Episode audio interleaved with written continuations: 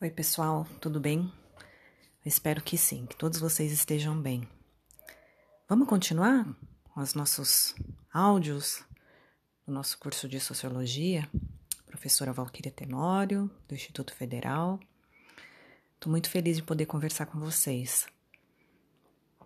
Essa semana a gente está começando, né? Como vocês já devem ter visto no enunciado que eu coloquei no Moodle, a gente está começando um, um novo tema mas é um tema que está totalmente ligado com tudo que a gente já falou antes.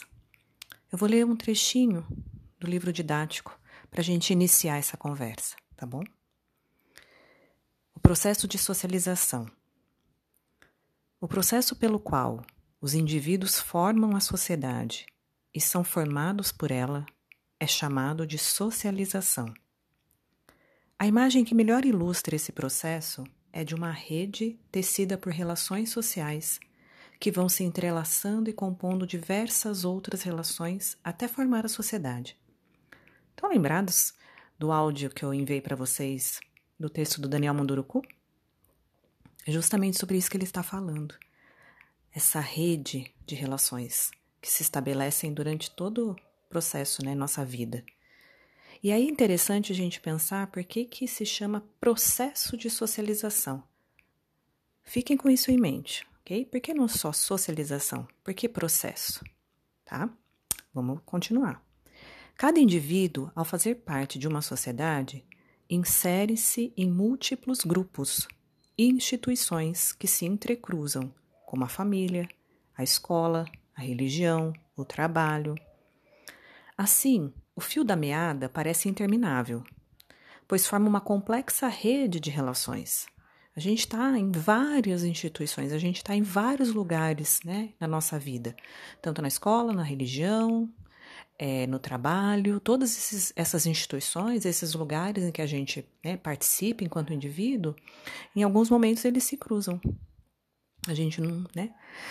Ainda que cada um tenha a sua individualidade, esta se constrói no contexto das relações que as pessoas mantêm com outros indivíduos, grupos e instituições dos quais participam. Pergunta que eu foi o enunciado que eu coloquei né, na semana do Moodle. Por que, que a gente escolhe, né? Por que, que a gente faz certas escolhas e não outras? Como a gente sabe, né, o que e como escolher? Né? Por que, que muitas pessoas atualmente estão se recusando a usar máscara, se é obrigatório? Estão se recusando a né, realizar o distanciamento social. Há um impacto né, na sociedade dessas escolhas feitas pelos indivíduos. A gente tem uma individualidade, há coisas que a gente escolhe. Por exemplo, fazer a tarefa de sociologia ou não fazer, ou fazer outra tarefa. Usar um tênis X, né, ou uma sandália. São escolhas, parecem escolhas, né? Simples, mas são escolhas que a gente faz enquanto indivíduo totalmente nossas, não é? Mas será que realmente são só nossas? O que faz com que a gente escolha uma, um tênis vermelho a um azul, não é? É bom para a gente pensar isso. Por isso, cada pessoa vive experiências semelhantes ou diferentes das outras com as quais convive. O que nos é comum? Ao nascer, a pessoa chega a um mundo que já está pronto e com o qual passa a ter uma relação de total estranheza. Pensem no bebê. Né? Pensem quando vocês eram crianças, mas se vocês tiverem contato com crianças pequenas, pensem como é para essa criança. Né? Tudo é estranho, né? Tudo é por quê? O que, que é isso? O que, que é aquilo? Tá maravilhado. Já viram, né? Se vocês tiverem irmãos, primos, pequenos, já viu como é que uma criança sai? Como é que é o primeiro, né, os primeiros contatos dela com o mundo exterior? Quanto elas ficam olhando para todos os lugares, né? Até tem criança que dorme porque chega uma hora apaga o cérebro de tanta informação que ela, né, tem ali, olhar, olhar luzes, olhar as lojas, olhar as pessoas, né? A criança vai sentir frio e calor, conforto e desconforto, sorrir e chorar. Enfim, vai começar a se relacionar e conviver com o mundo externo. Nos primeiros meses de vida, vai aprender a conhecer seu corpo, seja observando e tocando partes dele, seja se olhando no espelho. Nesse momento, ainda não se reconhece como indivíduo, pois não domina os códigos sociais. É o nenê, um ser genérico. Com o tempo, a criança percebe que existem outras coisas a seu redor: o berço, quando tem, o chão, que pode ser de terra batida, de cimento, de tábuas ou de mármore com tapetes, e os objetos que compõem o ambiente em que vive. Percebe que existem também pessoas, pai, mãe, irmãos, tios e avós, com as quais vai ter de se relacionar. Percebe que há outros indivíduos com nomes como Flávio, José, Maurício, Solange, Marina, que são chamados de amigos ou colegas. Passe então a diferenciar as pessoas da família das demais. À medida que cresce, vai descobrindo que há coisas que pode fazer e coisas que não pode fazer. Posteriormente, saberá que isso é determinado pelas normas e costumes da sociedade a qual pertence. Isso é muito interessante. A criança, num, num primeiro momento, não sabe nada. Vocês já pensaram que, na verdade, a criança, é, a gente aprende tudo? Socialização, né, enquanto um processo, é o processo né, de feito pelo indivíduo, né?